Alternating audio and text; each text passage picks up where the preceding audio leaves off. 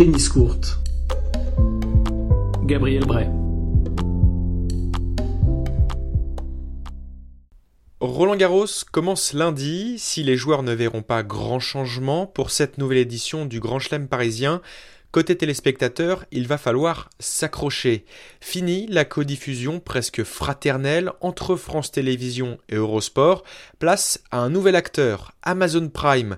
Le géant américain balaye Eurosport de la terre battue parisienne et entame sa lune de miel avec Roland Garros, censé durer jusqu'en 2023 au moins. La plateforme de streaming s'est offert l'exclusivité pour la diffusion de la programmation du cours Simone Mathieu au cœur des serres de la porte d'Auteuil. Mais la télécommande sera d'autant plus importante car désormais doté de lumière et d'un toit central, le cours Philippe Chatrier va vivre ses premières sessions de nuit et une nouvelle fois, jackpot.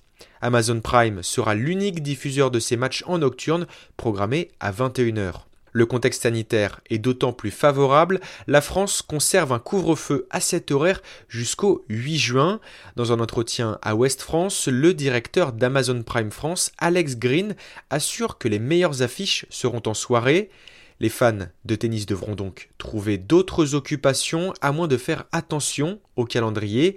Amazon Prime propose en effet en ce moment un essai de 30 jours, l'occasion de profiter tranquillement de la programmation nocturne et du Simone Mathieu, à condition de ne pas oublier de se désabonner. Le rappel est de mise pour éviter de payer 49 euros pour un an. Côté journaliste, le géant américain frappe un grand coup avec de gros transferts parmi les gratins du PAF Tennis, avec l'ancien journaliste de Beansport, Thibault Leroll, mais également Frédéric Verdier de Eurosport, ou encore en allant chercher Clémentine Sarlat, partie de France Télévisions. Arnaud Di Pasquale, Séverine Beltram ou encore le double vainqueur du tournoi Porte d'Auteuil, Sergio Bruguera, complète la flotte. Cette expérimentation risque bien de perdurer. Amazon n'en est pas à son coup d'essai. Le groupe est déjà connu de la planète tennis mondiale. En Angleterre, il diffuse déjà l'US Open, les Masters 1000 et ATP 500, ainsi que l'ensemble de la WTA.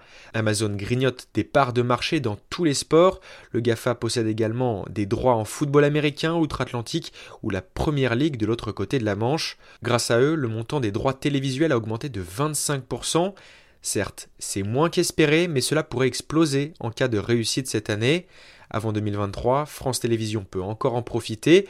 Le service public diffusera en exclusivité la totalité des rencontres en journée. Cours central, Suzanne Lenglen et l'ensemble des annexes sur France 5 et France 4 en début de journée avant de basculer à 14h sur France 2.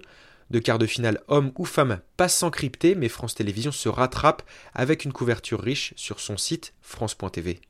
La valse des droits télé ne fait peut-être que commencer pour le tennis français, mais Roland Garros a bien lieu avec un peu de public et c'est bien là l'essentiel.